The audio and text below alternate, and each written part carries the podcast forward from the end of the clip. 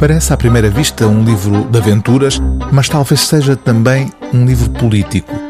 O escritor argentino Adolfo Bioy Casares publicou o romance A Aventura de um Fotógrafo em La Plata em 1985, apenas dois anos depois de terminada a ditadura que ao longo de quase uma década fez desaparecer milhares de pessoas, cerca de 30 mil desaparecidos, pelas contas da organização das chamadas Mães da Praça de Maio.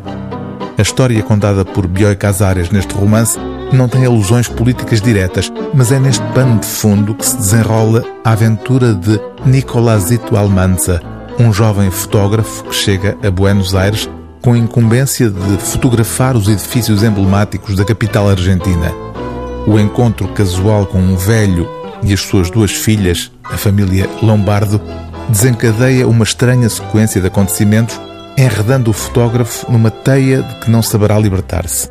O velho Lombardo há de confessar que aquilo que o motiva na tentativa de reter Almanza é o facto de achar o fotógrafo inteiramente parecido, como ele diz, com um filho que desapareceu. O próprio Almanza acabará por desaparecer e o autor, numa nota de abertura, não rejeita, bem pelo contrário, a alegoria política a partir da qual se pode ler esta aventura de um fotógrafo em La Plata. Duas pessoas, no mesmo dia, perguntaram se pretendia aludir neste livro àqueles que desapareceram durante a última ditadura. Não tenho a certeza de ter tido tal propósito, mas parece-me uma interpretação lógica no sentido em que os desaparecidos estavam entre nós. Quero com isto dizer que não era algo que nos contassem, mas com que tínhamos de lidar na prática.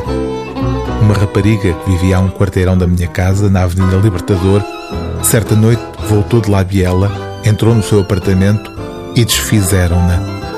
Digo desfizeram porque no dia seguinte as paredes do apartamento estavam manchadas de sangue. Amigas minhas também desapareceram. Não creio que uma pessoa possa sonhar um tão terrível pesadelo sem continuar a escrevê-lo depois de acordar. O livro do dia TSF é A Aventura de um Fotógrafo em La Plata, de Adolfo Bioy Casares, tradução de Miguel Felipe Mochila, edição Cavalo de Ferro.